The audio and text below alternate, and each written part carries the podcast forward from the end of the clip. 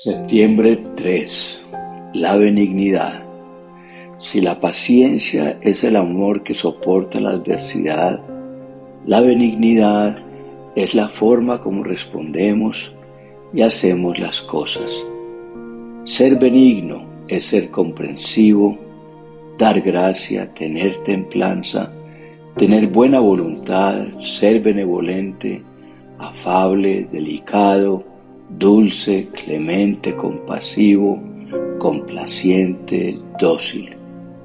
Es más fácil ser malignos que benignos. Lo bueno es que Dios está trabajando en nuestras vidas con comprensión y amor. La benignidad de Dios nos engrandece. Según de Samuel 22:36 dice, me diste a sí mismo el escudo de tu salvación y tu benignidad me ha engrandecido. David es un ejemplo de benignidad. Él era alguien consciente que había recibido el trono de Israel por la benignidad inmerecida de Dios y fue exaltado y aunque la casa de Saúl y toda su parentela eran sus enemigos, se comportó benignamente con Mefiboset, nieto de Saúl, al hacerlo sentar a su mesa. En el monte de las bienaventuranzas, Jesús nos da grandes ejemplos de benignidad. Seamos cuidadosos con lo que decimos y cómo lo decimos.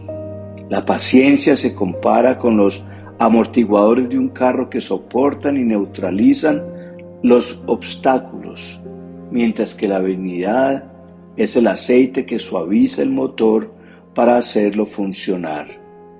Estar en la presencia de Dios derramará el suficiente aceite en tu vida para que suavices tu día y arranques con facilidad en el día a día. La benignidad de Dios nos lleva al arrepentimiento. Romanos 2.4 dice, o menospreciáis las riquezas de su benignidad, paciencia y longanimidad, ignorando que su benignidad te guía al arrepentimiento. Y en primera de Pedro 2, 1 al 3 dice, desechando pues toda malicia, todo engaño, hipocresía, envidias y todas las detracciones, desead como niños recién nacidos la leche espiritual no adulterada para que por ella crezcáis para salvación, si es que habéis gustado la benignidad del Señor. Dios nos llama a vestirnos de benignidad. Colosenses 3:12 dice, vestidos pues como escogidos de Dios, santos y amados, de entrañable misericordia, de benignidad, de humildad, de mansedumbre, de paciencia la benignidad es un vestido que elegimos ponernos cada día. La benignidad entonces no se habla, se luce. ¿Qué vestido vas a elegir ponerte hoy? Salomón oró a Dios en Primera de Reyes 3.9.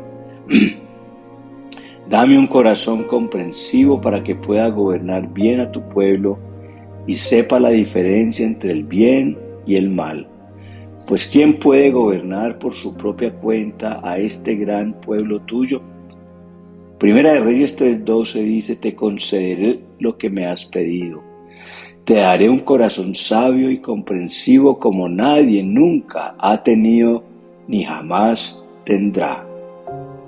Sé comprensivo, respeta a los demás, así como Dios es comprensivo contigo. Colosenses 3:13 dice, sean comprensivos con las faltas de los demás y perdonen a todo el que los ofenda. Recuerden que el Señor los perdonó a ustedes, así que ustedes deben perdonar a otros.